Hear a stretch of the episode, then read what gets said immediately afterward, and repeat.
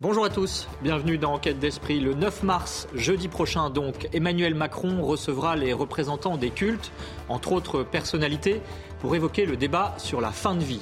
Celui-ci devrait déboucher sur une loi, a annoncé le porte-parole du gouvernement. Mais que ce soit l'euthanasie ou le suicide assisté ou encore l'avortement dans la Constitution, ces sujets de société dits éthiques obligent citoyens et élus à porter un jugement moral. Mais sur quelle base incontestable? Le bien et le mal sont-ils encore des références dans notre société relativiste?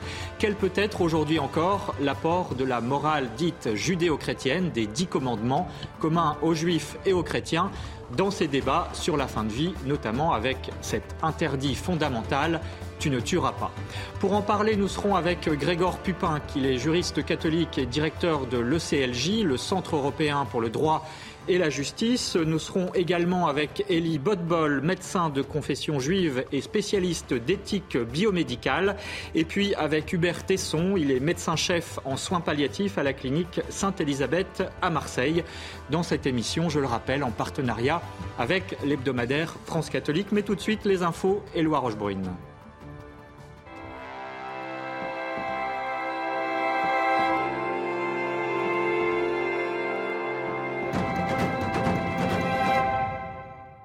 Bonjour Éloi. Et euh, la première info, eh bien, c'est le pape qui se rendra en Hongrie euh, en avril prochain pour parler de la paix. Oui, bonjour Émeric, bonjour à tous. Le pape François se rend à Budapest fin avril. Il rencontrera notamment le Premier ministre hongrois Viktor Orban. Une visite sous le signe de la paix, plus d'un an après le début de la guerre russo-ukrainienne. C'est en tout cas ce que nous a affirmé l'ambassadeur de Hongrie en France, Georges de Habsbourg-Lorraine, lui-même petit-fils du dernier empereur d'Autriche-Hongrie, Charles Ier apôtre de la paix pendant la Première Guerre mondiale. Je vous propose de l'écouter. Il y aura deux grands hommes d'État qui vont se réunir et ils vont sûrement parler beaucoup de la paix. Ils peuvent devenir un facteur qui parle et qui fait la promotion de la paix. Mon grand-père, il a fait absolument tout dans sa vie pour finir la Première Guerre mondiale, parce qu'il est devenu empereur et roi au moitié de la Première Guerre mondiale. Euh, il a essayé tous pour faire la paix, il n'a pas réussi. Il savait toujours, il parlait toujours de l'importance de la paix. Et maintenant, justement 100 ans après sa mort, on a encore une fois une guerre en Europe centrale. Et alors, moi, je, fais beaucoup de prières en direction de mon grand-père qu'il nous aide pour trouver de la paix. Avec son exemple, ça aidera beaucoup aujourd'hui si plus de personnes regardent ce que le bienheureux Charles a fait. Guerre civile, pauvreté et très récemment de violents séismes, la Syrie vit depuis plusieurs années dans une crise humanitaire grave et à cela s'ajoutent des sanctions internationales contre le régime de Damas qui empêchent le bon acheminement de l'aide humanitaire. Les associations chrétiennes sur le terrain tirent la sonnette d'alarme. Le récit de Viviane Hervier. Avec les sanctions internationales, la tâche est compliquée pour les associations qui viennent en aide aux sinistrés du séisme en Syrie. L'acheminement du lait en poudre, par exemple, produit indispensable à l'alimentation des nourrissons, fait lui aussi l'objet de restrictions. La poudre de lait est considérée comme un produit qui peut être aussi utile pour les services militaires. C'est très très difficile d'emporter euh, de poudre de lait en L'Union européenne et les États-Unis ont assoupli leurs sanctions depuis le tremblement de terre. À l'origine, ces sanctions n'étaient pas censées toucher l'aide humanitaire. Selon Benjamin Blanchard, directeur de SOS Chrétien d'Orient, la réalité est tout autre. Il se trouve que les banques outrepassent les sanctions et font du zèle, par peur, bien sûr, par peur d'avoir des pénalités de la part des États-Unis. Donc, il est quasi impossible de faire des transferts bancaires vers la Syrie, alors même que ce pourquoi ce transfert bancaire aurait lieu n'est pas touché par les sanctions. Une situation qui n'empêche pas l'organisation de convois humanitaires depuis certains pays frontaliers qui continuent à avoir des échanges avec la Syrie. Avec l'aide de moines capucins libanais, l'œuvre d'Orient a livré cette semaine par camion plus de 100 000 couches aux familles sans abri d'Alep, ville très durement frappée par les secousses. Je suis à Beyrouth. Euh, en une journée de camion, je peux rejoindre Alep. Voilà, donc c'est très pratique. Donc on peut, euh, on peut acheminer des denrées euh, d'un pays, d'un pays à l'autre. Ça n'empêche pas que c'est une opération compliquée à, à mettre en place parce que euh, malheureusement le, Liban est également un pays en crise. Euh, et puis derrière, il y a aussi euh, toute la logistique, les permissions pour entrer en Syrie. L'Union européenne rediscutera dans les prochains mois le renouvellement des sanctions contre la Syrie. Les associations d'aide aux populations civiles espèrent de nouveaux allègements, voire une suspension de certaines sanctions. Violence, incivilité ou encore menaces verbales. À Nantes, face à l'insécurité, des religieuses baissent les bras. Elles quittent le centre-ville après près de huit ans passés au sein de la paroisse Sainte-Croix. Deux sœurs ont annoncé leur départ. Écoutez le témoignage de l'une d'elles, la sœur Marianne. On n'est pas les franciscains du Bronx et je pense qu'aussi euh, il faut peut-être une, carrure un peu plus forte pour être euh, en ce lieu. Euh, nous sommes des religieuses, nous sommes des femmes et on, se sent parfois un peu vulnérable par rapport à, ce qui se passe dans ce quartier. Si on n'avait pas eu ces petits cours de, self-défense, ça aurait pu être des agressions physiques. En fait, on a su prendre de la distance quand ça devenait dangereux et on a eu quand même une personne qui nous a craché dessus et qui qui, est aussi une autre personne qui en serait venue aux mains s'il n'y avait pas des paroissiens, des fidèles ou des gens qui étaient intervenus. 33 ans de mystère et d'évidence face au, face au linceul de Turin, c'est le titre de ce colloque sur le linge mortuaire du Christ. Le Centre international d'études sur le linceul de Turin se réunit la semaine prochaine à Paris. Une réunion ouverte au public pour faire découvrir les mystères du linceul de Turin. Écoutez à ce propos Laurent Touchac, président de cette organisation scientifique le monde scientifique est face à ce mystère, de fait, depuis euh, longtemps, mais on arrive, on est arrivé à creuser euh, et, à, éclaircir un certain nombre de points relatifs à ce mystère, parce que l'on sait maintenant comment. On ne sait pas quel est le, processus qui a créé l'image, mais on sait décrire très bien est ce qu'est cette image physiquement. Les approches successives, historiques et scientifiques permettent sans, réticence, permettre d'affirmer qu'il s'agit euh, du linceul qui a recouvert le corps euh, d'un certain Jésus de Nazareth pendant un certain nombre d'heures entre sa mort et un événement, sa résurrection, qui est un événement historique qui est peut-être euh, l'origine de cette, de cette image. Et si vous voulez participer à ce colloque, rendez-vous le, le jeudi 9 mars prochain à Paris, 6 rue de l'apparent. Toutes les informations sont à retrouver sur le site internet linceuldeturin.com. L'édition 2023 du Salon de l'agriculture se termine aujourd'hui. Et avec Théo Grévin, nous nous sommes rendus dans les allées du salon pour faire connaissance de Valentin. Il est éleveur de vaches bordelaises et fait partie d'une association d'agriculteurs chrétiens. Et sa foi est d'un grand secours au quotidien. Regardez. Valentin Roux, béret sur la tête et chapelet en main, est éleveur de vaches en Charente-Maritime un métier difficile mais qui s'est imposé rapidement. C'est vraiment une vocation, c'est quelque chose qui, euh, qui s'impose à nous et qu'on accepte. En ces temps difficiles pour les agriculteurs, la foi est d'un grand soutien au quotidien pour cet éleveur de 33 ans, pour qui l'espérance permet d'avancer face aux difficultés. C'est d'invoquer l'Esprit Saint de, et Saint François aussi dans les difficultés avec les animaux. Je pense que le, les bienfaits et en tout cas le secours de la religion nous donnent l'espérance et l'espérance aujourd'hui, c'est quelque chose dont on a besoin, c'est quelque chose qui nous rassure. Conjuguer foi chrétienne et exigence économique dans le monde rural d'aujourd'hui n'est pas simple, mais Valentin se dit héritier de la création divine. Dieu nous a, nous a laissé la terre pour la soumettre. Alors la soumettre, c'est-à-dire euh, la cultiver, la développer, en prendre soin. Et en tant que catholique, on a le devoir de cultiver cette terre et de l'entretenir parce qu'elle est belle et qu'on doit la maintenir belle. Preuve en est, le jeune éleveur est venu accompagné de Rebelle, une vache bordelaise très rare, une autre façon de sauvegarder cette diversité qui fait la richesse de l'agriculture française. C'est la fin de votre journal. Émeric, c'est à vous pour la suite d'Enquête d'Esprit. Merci Éloi. Dans l'actualité également de ces prochains jours, eh bien, c'est Emmanuel Macron, le chef de l'État, qui le 9 mars recevra notamment les cultes pour parler de la fin de vie. Aujourd'hui, nous en avons deux réunis, juifs et chrétiens. Pourquoi? Eh bien, parce qu'ils ont en commun les dix commandements reçus par Moïse sur la montagne, la loi morale donc, qui s'est ensuite imposée à l'humanité. Pour en parler, nous, serons, nous sommes avec Grégoire Pupinck. Bonjour. Bonjour. Merci d'être avec nous. Vous êtes juriste, directeur du Centre européen pour le droit et la justice, le CLJ, qui est basé à Strasbourg et qui œuvre pour la liberté de religion, pour la protection de la vie et de la famille auprès notamment de la Cour européenne des droits de l'homme et des Nations unies. Vous êtes aussi l'auteur pardon, de plusieurs livres, dont le dernier s'appelle Les droits de l'homme dénaturés, publié en 2018 aux éditions du CERF. Avec nous également Elie Bodbol, bonjour. Bonjour. Merci d'être avec nous. Vous êtes médecin et vous êtes connu pour vos travaux dans le domaine de la bioéthique médicale et de la pensée juive. Vous êtes notamment l'auteur de Bioéthique et demande sociétale, publié chez Salomon, et vous officiez parfois en tant que rabbin. On parlera avec vous aussi donc de ces dix commandements. Et puis avec nous, Hubert Tesson, bonjour. Bonjour. Vous êtes euh, médecin médecin-chef à la clinique, à la clinique pardon, Sainte-Élisabeth à Marseille, particulièrement en charge de l'unité de soins, de l'une des unités de soins palliatifs de cette clinique. Vous êtes membre de la SFAP, la Société française d'accompagnement et de soins palliatifs, et vous avez récemment témoigné de votre action dans un documentaire sur la fin de vie. Mourir n'est pas tuer, enquête au cœur de la fin de vie, euh, diffusée un peu partout en France en ce moment. Nous en parlerons également. Alors, euh, Grégor Pupin, première question pour vous. Euh, en matière d'éthique ou de morale, c'est comme on veut, euh, ce qui semblait aller de soi, c'est-à-dire notamment l'interdit de ou plus largement les dix commandements, la loi morale de l'humanité, aujourd'hui semble ne plus aller de soi, justement. Est-ce qu'on a besoin aujourd'hui du religieux pour retrouver ce sens commun, ce bon sens, peut-être tel qu'on pourrait le nommer? Oui, merci beaucoup pour cette bonne question. Effectivement, le respect de la vie euh, ne va plus de soi, comme non plus d'ailleurs d'autres aspects.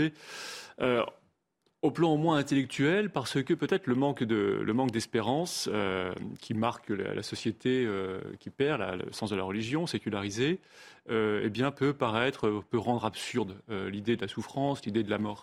Et donc c'est, je pense, à la fois l'effet conjugué de la sécularisation qui provoque ce manque d'espérance, et aussi l'effet de la médecine, de la modernité qui permet de vivre plus longtemps, les deux conjugués euh, nous placent face à euh, l'absurdité euh, de la mort, de la souffrance, mais même en deçà, l'absurdité de la vie à certains égards, puisque sans espérance, et sans espérance notamment religieuse, eh bien la vie peut finalement paraître absurde. Elie Botbol, est-ce que pourquoi est-ce qu'aujourd'hui on a encore besoin d'une loi morale qui est transcendante? Parce que nous sommes dans une société de consommation et que la vie est un bien, est un bien de jouissance. Alors que dans la conception religieuse, peut-être naturelle également, c'est que la vie est une valeur, un principe qui émane de Dieu pour les religions, mais qui, n'a pas son pareil dans le registre des valeurs ni dans les registres du bien de consommation. Et donc, euh, c'est ce qui explique, me semble-t-il, aujourd'hui plus que par le passé, cette euh, opposition entre ceux qui sont pour l'euthanasie, c'est-à-dire puisque la vie n'est plus source de jouissance, alors il vaut, mieux s'en débarrasser, ça devient un fardeau, et ceux qui considèrent que la vie recèle plus que de la jouissance, il y a de l'aventure, il y a de la quête, il y a de l'existence, quelque chose de transcendant. Il faut dire aussi que la médicalisation de ces dernières décennies a fait en sorte que des gens qui mouraient avant, dans le passé, rapidement. Aujourd'hui, on arrive à les réanimer, à la maintenir en vie. Puis il, s'avère qu'à un certain moment, bah, leur vie ne tient qu'à un fil. Et donc, il y a ceux qui disent, bah, écoutez, ils souffrent plus qu'ils n'en profitent euh, basculons-le dans, dans, un côté, alors que d'autres disent, mais non, il y a quelque chose encore qui se vit dans la vie intérieure, quelque chose qui le raccroche à sa famille. Il y a une perception de, son entourage que nous, nous percevons pas, mais que lui perçoit. Et donc, il y a, je crois, toutes ces considérations qui font qu'aujourd'hui, euh, les gens qui n'ont pas conscience de cette dimension intérieure de l'âme, de ce qu'on appelle l'âme, eh ben, ils sont pour euh faire basculer ces gens dans la mort mort est préférable pour le, la vie, alors que d'autres, au contraire, disent non, il y a dans cette vie une aventure dont nous n'avons pas tout à fait, nous, connaissance, nous les cartésiens. Mais donc, c'est pour ça que les religions s'y attachent plus que les autres, on va dire. On va essayer de, détailler tout cela au cours de cette émission. Hubert Tesson, vous êtes également euh, médecin, et les médecins ont en quelque sorte, on va parler des dix commandements, mais ont aussi un, guide, d'une certaine manière, hein, le, serment d'Hippocrate, euh, qui date, euh, semble-t-il, du IVe siècle avant Jésus-Christ. Donc là aussi, il s'agit d'une sagesse ancestrale. Est-ce que ce serment euh, donc qui, euh, alors je le cite, hein, je ne remettrai à personne du poison, euh, semblablement je ne remettrai à aucune femme un abortif. Ça, c'est pas la version de l'ordre des médecins, du Conseil de l'ordre des médecins, qui est plus large. Hein, je le cite, même sous la contrainte, je ne ferai pas usage de mes connaissances contre les lois de l'humanité. Mais donc il y a bien une référence à ces lois de l'humanité. Est-ce que c'est encore en vigueur aujourd'hui et pourquoi c'est important pour vous en tant que médecin? Alors, tous les médecins prêtent serment, ce serment d'Hippocrate, hein, au moment de la thèse, et puis au moment de l'inscription à l'ordre des médecins. Et euh, effectivement, nous prêtons serment de, entre autres, de ne pas prolonger les agonies, Hein, pas faire en sorte que cette épreuve. Euh, Donc pas d'acharnement thérapeutique. Pas d'acharnement thérapeutique. nous, prêtons serment de soulager au mieux la souffrance. Et effectivement, nous prêtons serment de ne pas donner la mort volontairement, même à la demande d'autrui. Euh, ce, serment d'Hippocrate, effectivement, il, est transmis de génération en génération, de médecin en médecin, euh, depuis 2400 ans. Et comme tout ce qui est transmis depuis si longtemps, en général, même toujours, il y a une valeur fondamentale euh, pour la société. Alors, le serment d'Hippocrate est vraiment, me semble, absolument euh, euh, productif. Il, est, essentiel pour le, pour le médecin, il est essentiel pour le malade. D'abord parce qu'il instaure la confiance, parce que le médecin euh, promet de ne pas utiliser les médicaments comme des poisons pour donner la mort, c'est ça qui instaure un garde-fou. C'est un garde-fou fondamental hein, pour permettre cette relation de confiance. Euh, ensuite, le, serment d'Hippocrate euh, protège le malade face à la pulsion de mort qui est autour de lui et qui était très présente en fin de vie. Notamment de, la part de l'entourage, de, la famille le, malade peut être lui-même animé d'une certaine pulsion de mort. Hein. on le voit euh, lorsqu'il y a de la douleur, par exemple, qui est importante. Mais je peux en témoigner en 30 ans d'exercice. Je n'ai jamais eu de demande d'euthanasie qui perdure pour des raisons de souffrance physique. On a toujours les moyens, non pas de la supprimer totalement, mais au moins de la réduire suffisamment pour que cette demande de mort disparaisse. Par contre, il existe euh, des demandes d'euthanasie pour de la souffrance psychologique, mais ces souffrances psychologiques, je dirais que dans 100% des cas, je l'ai encore expérimenté euh, cette semaine, dans 100% des cas, la demande d'euthanasie pour des raisons psychologiques coexiste avec quelque chose qui atteste un désir de vivre chez le patient. Il y a une ambivalence. Une ambivalence qui est toujours présente, toujours présente. Elie Botbol, vous êtes également médecin. Euh, vous confirmez cette, euh, ce besoin d'un interdit, d'un garde-fou dans l'exercice de la médecine Et puis, euh, quel lien peut-on faire entre, d'un côté, le serment d'Hippocrate, donc une sagesse philosophique, on va dire, des Grecs, et puis de l'autre, la loi mosaïque qui, donc, interdit de tuer? Je crois qu'au-delà des religions, le médecin est celui qui protège la vie, qui donne la vie, celui qui, qui, doit être l'être de confiance. c'est le garant euh, et donc, c'est le sens même du secret médical pour protéger. Et donc, si le médecin devient un pourvoyeur de mort, alors euh, la confiance en lui n'est plus absolue. Et je crois que l'objection de conscience ne suffit pas aux, médecins de ne, euh, de ne pas donner la mort. Il faut qu'il y ait une loi qui dise la médecine, c'est d'abord pour la vie. Et la société ne peut pas aller à l'encontre de ce principe général. Au-delà de la médecine, Grégor Pupin, qu'on a besoin de ces interdits fondamentaux dans une civilisation? On en a besoin, effectivement, c'est certain, le droit est là pour ça, le droit fixe ses interdits. Je note que le serment d'Hippocrate a déjà été modifié, euh, s'agissant de, de l'avortement, et il pourrait encore être modifié. Euh, et il y a aussi eu des médecins au XXe siècle qui ont contesté euh, le serment d'Hippocrate, qui se sont revendiqués d'une autre éthique médicale, d'une éthique non plus euh, du soin de la personne, mais d'une éthique plutôt collective de la société, en disant que la médecine n'est pas là pour soigner la personne dans une loi naturelle, mais est là pour servir la science, servir le progrès, servir l'État. Et donc les médecins nazis qui se sont défendus à Nuremberg sur la question d'euthanasie ont revendiqué cette autre éthique contre le serment d'Hippocrate. Et cette autre éthique, elle existe. Elle a existé, elle continue d'exister. On a parlé de pulsion de mort, je crois que c'est très juste. La pulsion de mort, c'est encore aussi une vision de certaines volonté de contrôle de la vie. Contrôle de la vie euh, pendant sa durée, contrôle de la vie au plan génétique, contrôle de la vie au plan qualitatif au début, contrôle de la vie à la fin. La question qui se pose pour nous aujourd'hui en France, et comme pour d'autres pays, c'est voulons-nous aller plus loin dans le contrôle de la vie euh, Contrôle de la vie des personnes malades, des personnes âgées, des personnes psychiquement fragiles. Euh, est-ce que nous voulons étendre notre pouvoir en ayant à l'esprit que quand on veut étendre notre pouvoir, on prend toujours un risque considérable, en fait, de détruire ce qu'on prétend euh, maîtriser? Or, l'interdit est là justement pour nous dire, si tu prétends maîtriser, si tu prétends contrôler, tu risques finalement de déshumaniser, de détruire. Alors, on va revenir juste après euh, la pause sur les dix commandements, hein, qui sont un peu le, fondement euh, de cet interdit de tuer. On, vous restez avec nous, donc, avec nos invités. Nous y revenons juste après cette pause publicitaire. De retour dans Enquête d'esprit, nous parlons du débat notamment sur la fin de vie. Nous parlons aussi de la sagesse biblique et de l'interdiction de tuer à travers notamment les dix commandements. Nous sommes avec Grégor Pupin, qui est directeur de l'ECLJ, le Centre européen pour le droit et la justice, juriste catholique. Et puis nous sommes également avec Elie Bodbol, médecin et euh, spécialiste de la bioéthique médicale et de la pensée juive. Et puis également avec le docteur Hubert Tesson, il est médecin-chef à la clinique Sainte-Élisabeth à Marseille qui pratique des soins palliatifs. Euh, je le rappelle, cette émission est en partenariat avec l'hebdomadaire France catholique. Alors, Elie Bodbol, ce débat sur la fin de vie en France, Emmanuel Macron doit euh, intervenir notamment devant les cultes euh, pour un dialogue, une rencontre le 9 mars prochain. il y a eu aussi une convention citoyenne qui s'est prononcée pour une loi hein, qui viendrait euh, autoriser euh, d'une certaine manière l'euthanasie ou le suicide assisté. On verra comment le débat se positionne.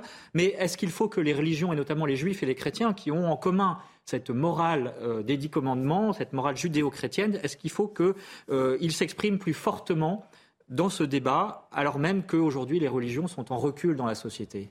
Encore une fois, plus que les juifs et les chrétiens, ce sont tous les hommes de bonne volonté, et les médecins en premier, qui doivent se battre pour que les soins palliatifs soient ouverts, développés. Parce qu'il n'y a de demande d'euthanasie de la famille ou du patient que lorsqu'il n'est pas bien accueilli lorsqu'il n'est pas pris au sérieux. Et je crois que c'est là la priorité. Mais Grégor Pupinck, euh, admettre une exception, euh, n'est-ce pas contrevenir justement au principe même de l'interdiction de tuer qui aujourd'hui dans notre société dont on voit bien qu'on euh, on le relativise. la, valeur de la vie relativisée et donc le fait de, tuer aussi. D'abord, ce n'est pas spécifiquement et uniquement judéo-chrétien. Euh, les sages-femmes euh, à l'époque de Pharaon ont refusé, donc bien avant Moïse et les dix commandements, ont refusé de tuer les premiers-nés. L'objection de conscience, elles ont dit non, on ne tue pas des innocents. Et il n'y a pas non plus que dans l'ère géographique méditerranéen qu'on refuse de tuer. C'est aussi présent en Asie, ailleurs. Donc c'est dans la loi naturelle, c'est au fond de l'homme, évidemment, c'est la règle élémentaire pour le respect mutuel, pour la confiance, pour vivre en société. Nous sommes des êtres sociaux pour vivre en société avec nos voisins. La première règle, c'est de ne pas nous entretuer. C'est la base. Alors aujourd'hui, effectivement, si on accepte le fait de tuer, on brise la confiance, d'abord dans la société. On brise la confiance entre le médecin et le patient, on brise la confiance entre les parents et les enfants, les grands-parents et les petits-enfants, on brise la confiance et c'est la loi du plus fort. C'est la loi du plus fort au nom en plus d'une idéologie de maîtrise, agrémenté d'idées d'économie euh, financière, de meilleure gestion, etc. Euh, derrière, il y a aussi une idée euh, philosophique profonde qui est présente dans toute l'histoire du XXe siècle, de maîtrise de la vie par la volonté, de domination de la volonté sur la vie. Et cette idée-là, elle est présente aujourd'hui, elle est l'héritière des idées des années 20, des années 30, qui ont promu l'eugénisme, qui ont promu l'euthanasie. Les mêmes qui, à l'époque, ont promu l'eugénisme étaient aussi les promoteurs de l'avortement eugénique et de l'euthanasie. Et ce n'est pas un hasard si les fondateurs en France de l'association qui défend l'euthanasie sont aussi des personnes qui sont les héritiers du courant eugéniste et qui ont promu aussi euh, les formes d'avortement. Parce que l'idée, c'est de contrôler la vie, que l'homme soit le maître de la vie, et non plus Dieu ou non plus la nature. Et c'est ça qui est vraiment au fond euh, du débat. La question de l'exception, c'est la même chose que pour l'avortement, que pour l'eugénisme. Pendant les années 20 et les années 30, ils ont voulu, et 40, ils ont voulu imposer par la loi des politiques d'eugénisme, des politiques de stérilisation, des politiques d'euthanasie des malades mentaux. Même en France, il y a eu des dizaines de milliers de malades mentaux qui sont morts dans les années 40. Une politique. Ils ont voulu l'imposer. Ils se sont rendus compte ensuite avec l'avortement que finalement, ce n'était pas la peine d'imposer une politique d'eugénisme, il suffisait de légaliser l'avortement eugénique. Et que les gens d'eux-mêmes le feraient.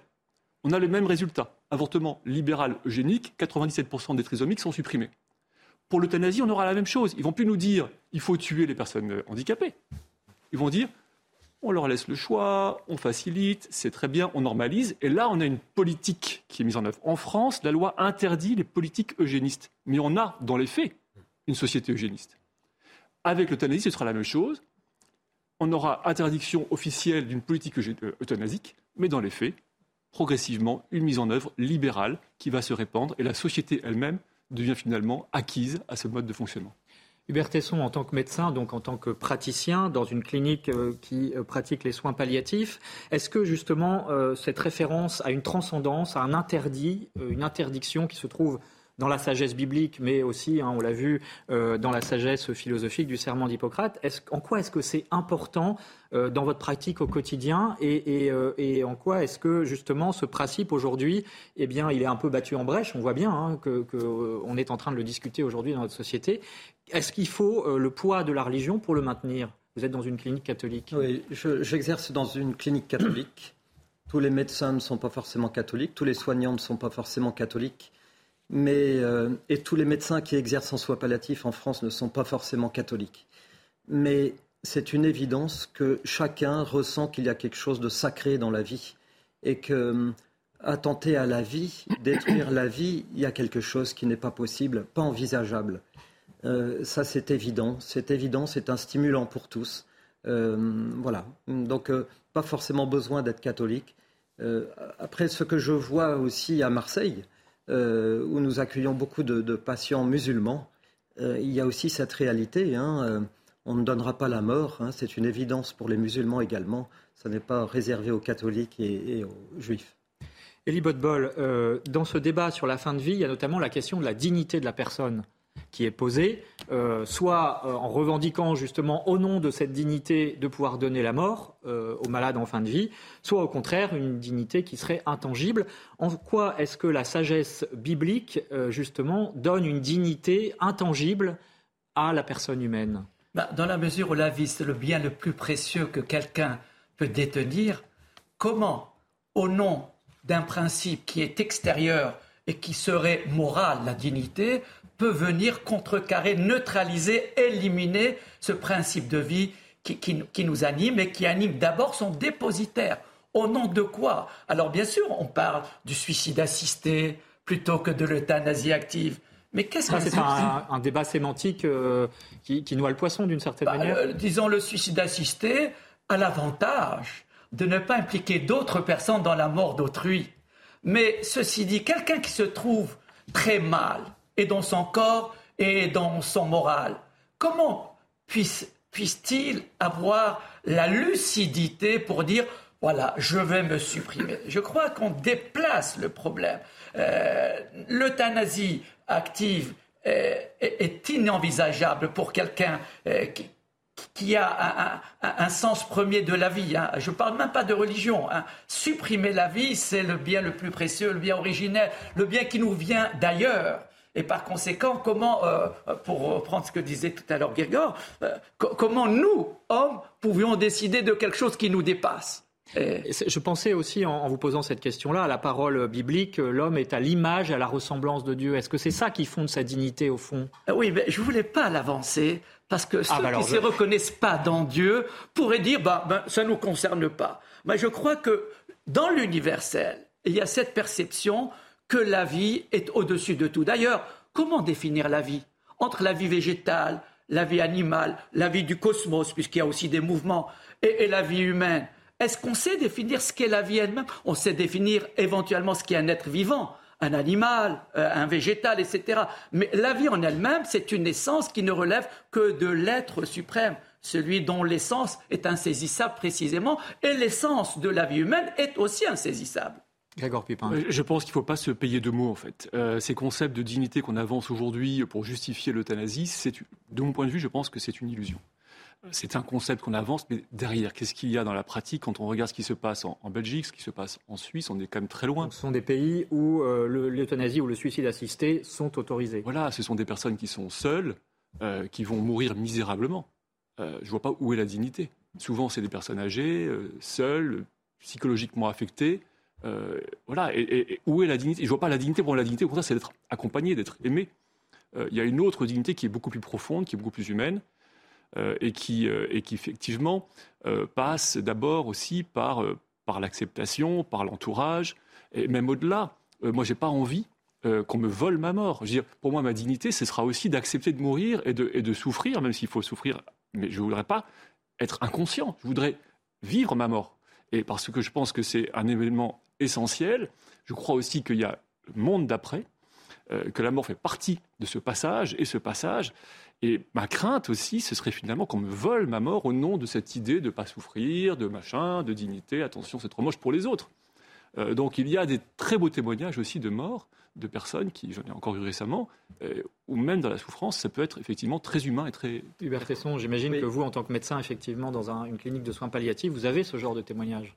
Alors, à propos de, la dignité, je, je dirais que on sait très bien la dignité n'est pas un attribut.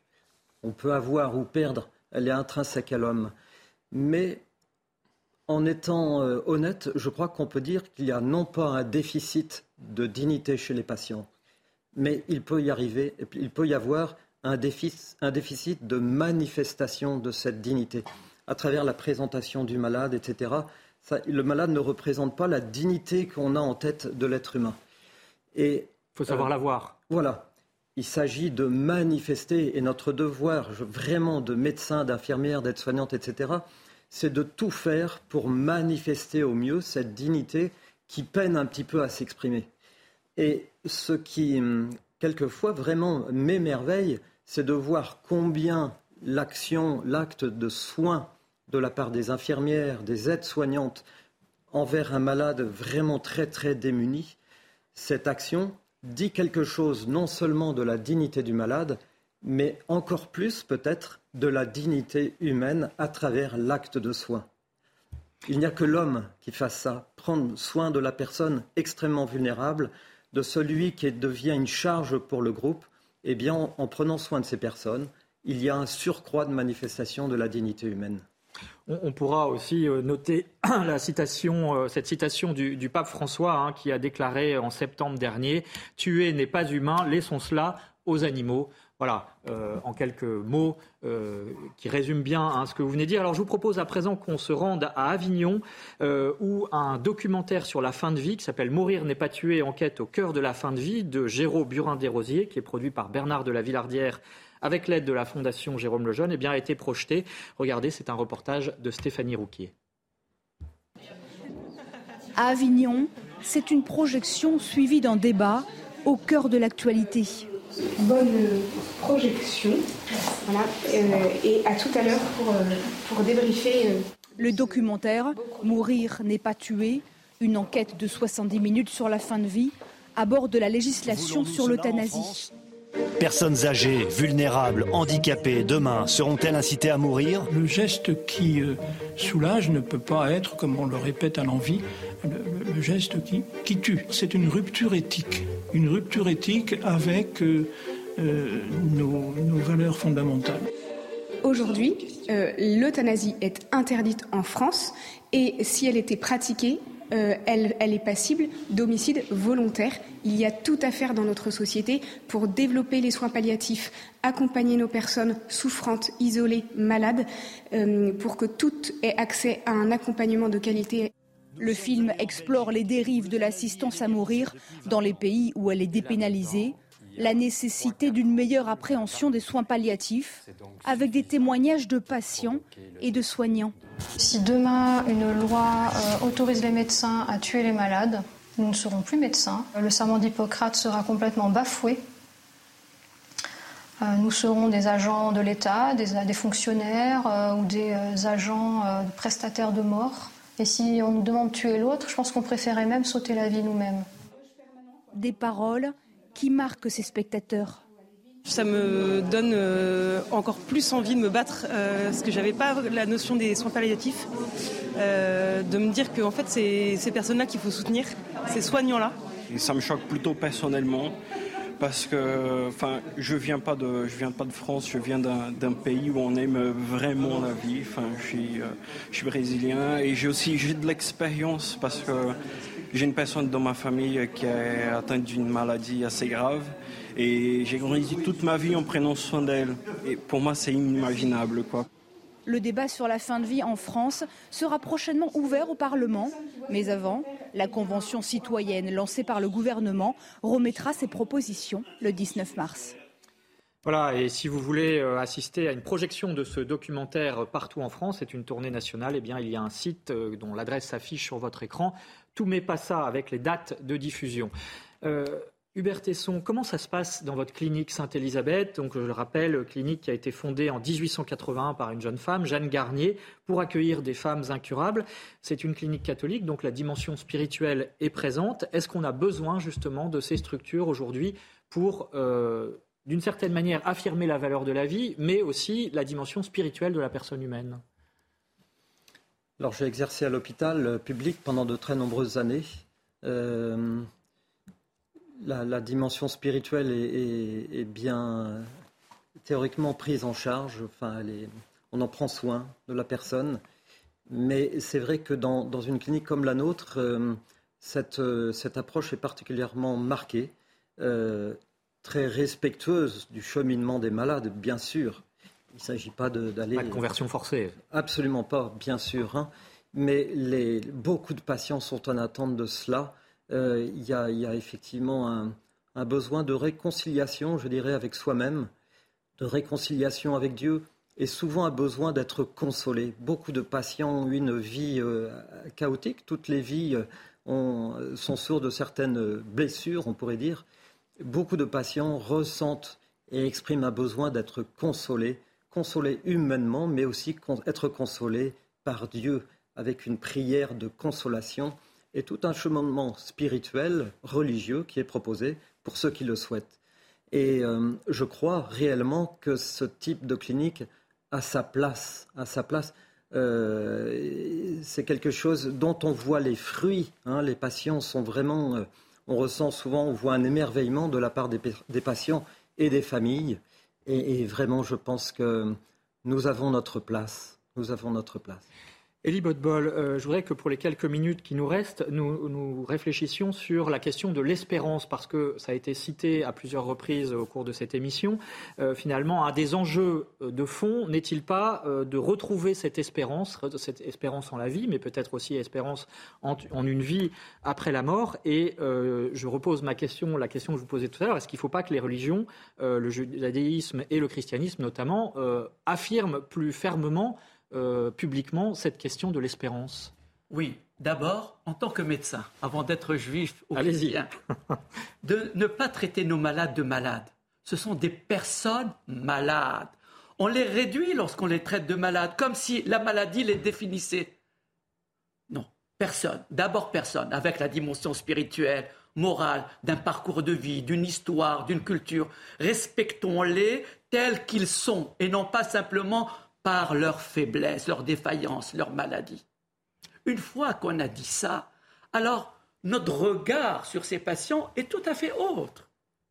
Et alors maintenant. Sur le plan religieux Sur le plan religieux, qu'est-ce qu'un homme C'est d'abord Adam en hébreu. La valeur numérique du mot Adam, c'est ma, quoi. Qu'est-ce que l'homme? Mais plus que quoi, c'est qui le sujet? C'est pas simplement un objet de réflexion, qu'est-ce qu'il est en tant que quoi, mais qu'est-ce qu'il est en tant que dimension ontologique? Et je crois que dans la société de consommation qui est la nôtre, on perd la notion de l'être. Cette dimension qui fait de nous un être joyeux, déprimé, un être en quête d'aventure, en quête existentielle, le sens de la vie, la direction. Et qui dit direction de la vie dit joie je renvoie à, beaucoup de. à Bergson, par exemple, qui définit la joie comme étant précisément euh, la, dimension, la direction de la vie dans l'être spirituel, hein, dans l'énergie spirituelle qu'il a publiée en 1919. Grégor Pupinck, euh, sur cette dimension effectivement de réhabiliter euh, l'être, la personne humaine, mais est-ce que cette personne humaine, elle ne se définit pas vis-à-vis d'un au-delà aussi, et notamment pour réaffirmer l'espérance, est-ce qu'on a besoin d'un Dieu? Concrètement Bien sûr, moi je crois que l'homme sans Dieu, en fait, ne se connaît pas lui-même. Je pense que euh, c'est Dieu qui, en se révélant, permet à l'homme de se connaître lui-même. Euh, c'est le miroir de Dieu, c'est le regard de Dieu qui nous permet de, nous connaître, c'est l'altérité, on va dire, à travers Dieu. Dieu, en se révélant, révèle l'homme à lui-même. Et donc, dans cette, euh, dans cette relation, effectivement, oui, il est évidemment nécessaire de, connaître, de connaître Dieu, d'avoir cette perspective, parce que sinon nous sommes dans le noir, nous sommes perdus et nous sommes dans l'absurdité, dans la souffrance stérile. Nous sommes des animaux. Et dans ce cas-là, effectivement, il faut en finir. Je crois que c'est, sauf à avoir pitié, mais on n'est pas là pour avoir pitié. Euh, on est là pour, euh, pour, autre chose. Et donc, oui, je pense qu'il est nécessaire de parler de l'âme. Euh, nous vivons dans une société matérialiste qui a perdu le sens de l'âme, mais nous ressentons quand même au fond de notre cœur là, cette, cette étincelle, ce feu. Et c'est à partir de là que l'on peut comprendre vraiment ce qu'est l'homme par rapport aux animaux, aux autres êtres vivants. Et moi, je suis convaincu que oui, il y a la loi naturelle qui montre, mais l'âme aussi est universelle. La loi naturelle est universelle, tous les hommes. Aujourd'hui, les droits de l'homme, ça suffit plus? Non, ça ne suffit plus. Les droits de l'homme, c'est vrai, ont été réaffirmés parce qu'il fallait, dans une culture juridique, protéger notamment la vie humaine contre l'euthanasie. Les droits de l'homme ont été affirmés après la guerre contre l'euthanasie, notamment droit à la vie. Il n'y a aucune exception d'euthanasie dans les droits de l'homme. Et les droits de l'homme, toujours aujourd'hui, ne prétendent jamais qu'il y a un droit à l'euthanasie ou au suicide assisté. Jamais. L'interdiction de tuer est très claire. Dans les droits de l'homme, il n'y a pas d'exception pour l'euthanasie. Donc oui, je pense, que la dimension religieuse, elle est essentielle. Je pense que les personnes qui ont la foi pas et ne doivent pas rester silencieuses parce que la société a besoin euh, qu'on lui parle euh, de cette dimension qui est essentielle euh, à l'homme et que c'est dans cette perspective que l'on peut aussi redonner toute sa pleine dimension à la loi naturelle. Dernière question pour vous, Hubert Tesson. Cela passe très vite, mais et c'est un sujet évidemment éminemment complexe. Mais est-ce que vous aussi, vous avez fait partie des soignants, des 800 000 soignants qui ont publié une tribune pour dire justement non à l'évolution d'une loi sur, sur la fin de vie Est-ce que vous souhaitez aussi peut-être en tant que catholique, mais peut-être justement en tant que médecin, que les religions s'affichent davantage dans, le, dans ce débat-là et parlent plus fortement parce qu'on sent bien que l'opinion, euh, quelque part, euh, voilà, va vers cette, euh, cette autorisation d'une forme d'euthanasie?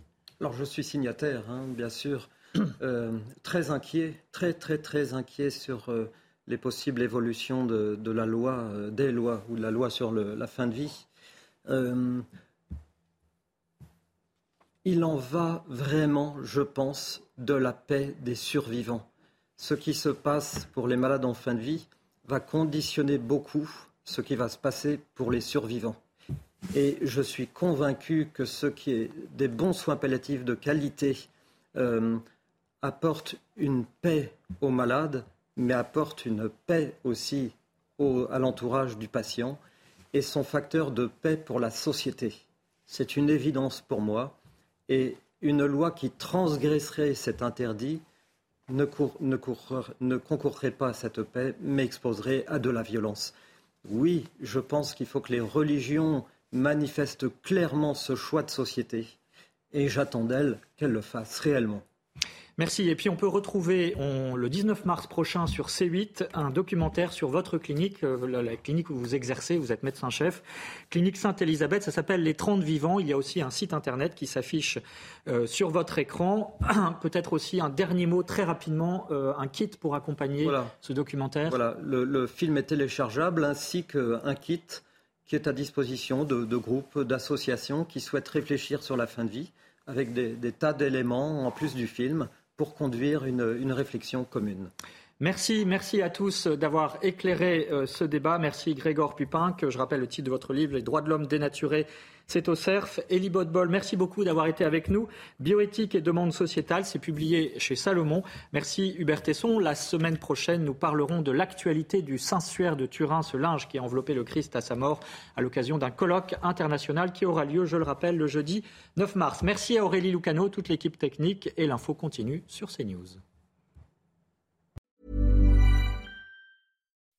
When you make decisions for your company, you look for the no-brainers. If you have a lot of mailing to do, stamps.com is the ultimate no-brainer. Use the stamps.com mobile app to mail everything you need to keep your business running with up to 89% off USPS and UPS. Make the same no-brainer decision as over 1 million other businesses with stamps.com. Use code program for a special offer. That's stamps.com, code program.